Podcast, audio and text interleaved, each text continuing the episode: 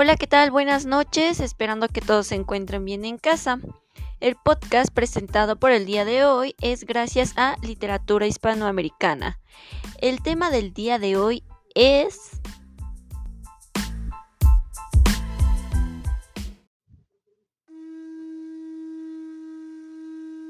Época precolombina.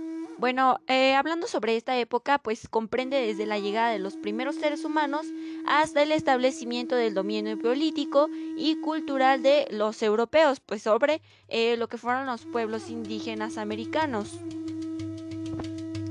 Este concepto, eh, lo que es época precolombina, pues refiere a la época anterior al arribo de Colón a América, este conquistador que llegó aquí a las Américas eh, refiere a antes de su llegada en, en 1492, pero pues en español suele usarse como sinónimo de América prehispánica.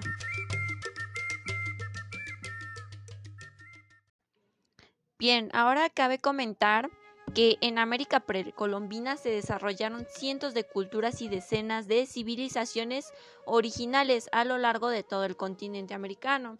Eh, de norte a sur podemos nombrar las culturas Anasazi, eh, Mississippiana, Mexica, Tolteca, Teotihuacana, Zapoteca, Olmeca, Maya, eh, Muisca, Cañaris, Moche, Nazca, Chimu, Inca y Tiahuanaco entre otras. Eh, todas ellas pues elaboraron complejos sistemas de organización política y social y eh, son notables por sus tradiciones artísticas y sus religiones que incluso permanecen hasta la actualidad en algunas partes, en algunos pueblos que son originarios pues de estas culturas, ¿ok?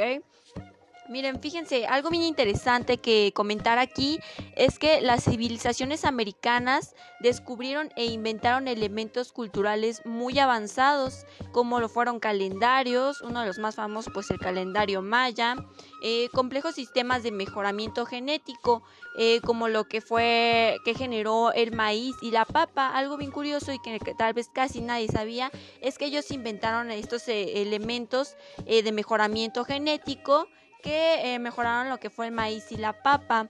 Eh, también pues eh, son grandes creadores de sistemas de construcción antisísmicos, así como un dominio en el trabajo de la piedra, sistemas de gestión ambiental en amplias zonas geográficas, sistemas de riego, nuevos sistemas de escritura, nuevos sistemas políticos y sociales, una avanzada metalurgia y producción textil también hay que reconocer.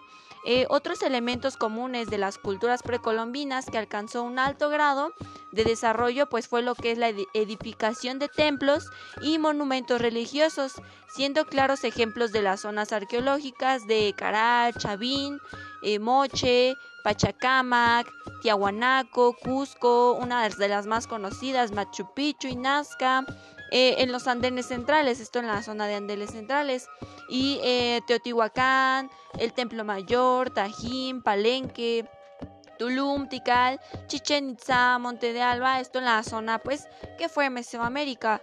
Eh, bueno,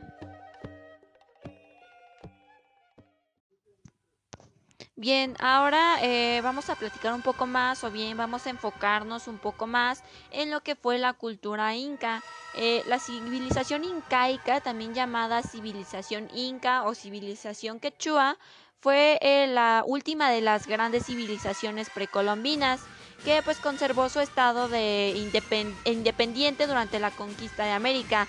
Esta se ubicó en los actuales territorios de lo que es Perú, Bolivia, Ecuador, Chile, Argentina y Colombia principalmente.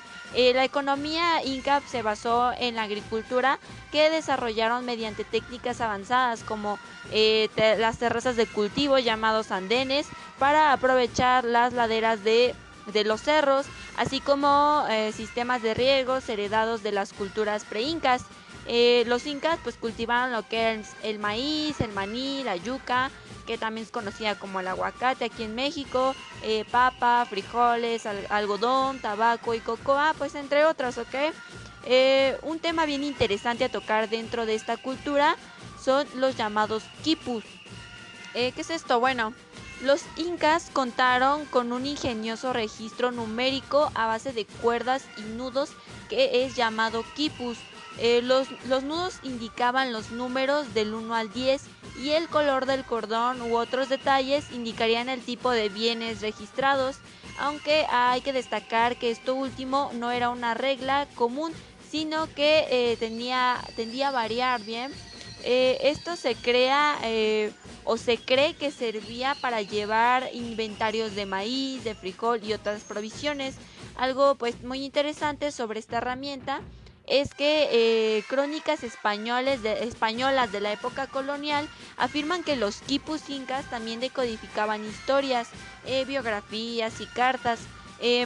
Más los investigadores pues eh, no han esclarecido el significado no numérico en los cordones y los, y los nudos. Bueno, hasta aquí pues este sistema complejo llamado pues Kipus es algo que no se ha podido descifrar bien hasta la actualidad. Se cree que era utilizado pues como sistema de escritura por los incas ya que no eran como las culturas que se plasmaban en piedras y demás, sino que ellos lo hacían a través de esta herramienta llamada Kipus, a través de nudos que hasta la fecha han sido difíciles de descifrar.